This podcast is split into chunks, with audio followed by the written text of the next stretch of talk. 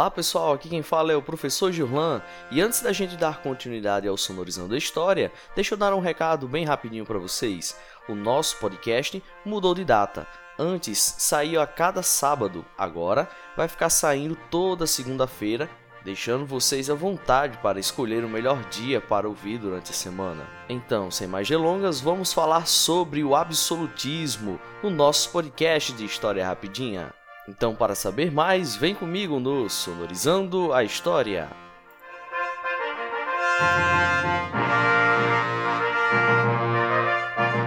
O absolutismo foi um período do velho continente marcado pela centralização de poder político nas mãos dos monarcas entre o século XVI e XVII. A união entre os reis e a burguesia para superar o sistema feudalista contribuiu diretamente na consolidação das práticas absolutistas.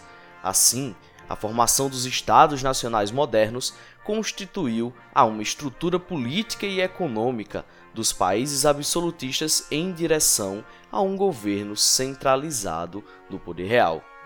Durante esse período, surgiram os teóricos absolutistas, que elaboraram teses que defenderam uma sociedade disciplinada e controlada por um único líder, que seria o soberano dentro dessa estrutura.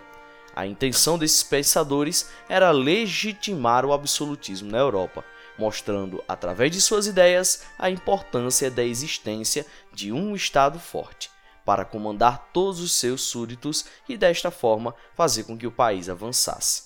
Entre os principais teóricos do absolutismo estão Maquiavel, autor do Príncipe, Thomas Hobbes, autor da obra O Leviatã, e Jacques Bisset, que escreveu A Política Retirada da Sagrada Escritura.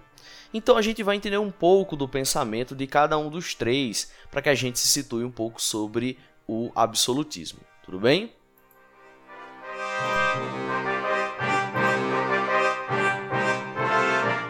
O teórico italiano Maquiavel ficou conhecido principalmente pelas suas frases simbólicas para retratar o governo ideal.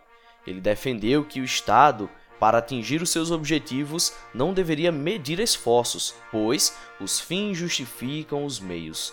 Uma das alternativas para construir um governo forte seria a separação entre moral e política, uma vez que as razões do Estado deveriam ser superiores a quaisquer valores culturais e sociais da nação.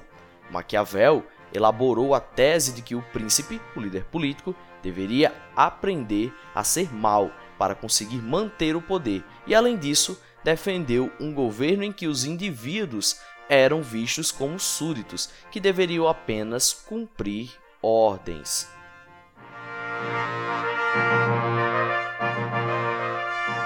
Já a figura de Thomas Hobbes que foi um dos teóricos mais radicais desse período do absolutismo, ele acabou defendendo a tese de que o homem era o lobo do homem, afirmando que os seres humanos nasciam ruins e egoístas por natureza. Esse pessimismo perante a humanidade levou o teórico inglês a propor um pacto político em que as pessoas conseguiriam conquistar paz e felicidade. Esse pacto dizia que para a humanidade viver em harmonia, ela deveria abdicar de seus direitos e os transferir a um soberano, cujo papel era conter o ímpeto do homem em seu estado de natureza. Dessa forma, Hobbes legitimou a existência do poder real, afirmando que, através dele, o que as pessoas não viveriam era um cenário de caos e de guerra. O nosso terceiro pensador é Jacques Bisset, ele que foi o teórico responsável por envolver política e religião em sua tese. Ele partiu do pressuposto de que o poder real era também o poder divino, pois os monarcas eram representantes de Deus na terra. Por isso, os reis tinham que possuir o controle total da sociedade. Dessa forma, eles não poderiam ser questionados quanto às suas práticas políticas. Assim, o monarca possuía o direito divino de governar e o súdito de que se voltasse contra ele estaria questionando as verdades eternas de Deus. Então, galera, os teóricos absolutistas defenderam uma forma de governo monarquista, em que o poder estava concentrado na mão dos reis. Suas teorias foram questionadas a partir da elaboração de teses liberais durante todo o Iluminismo, que reivindicaram governos democráticos e a soberania popular na política.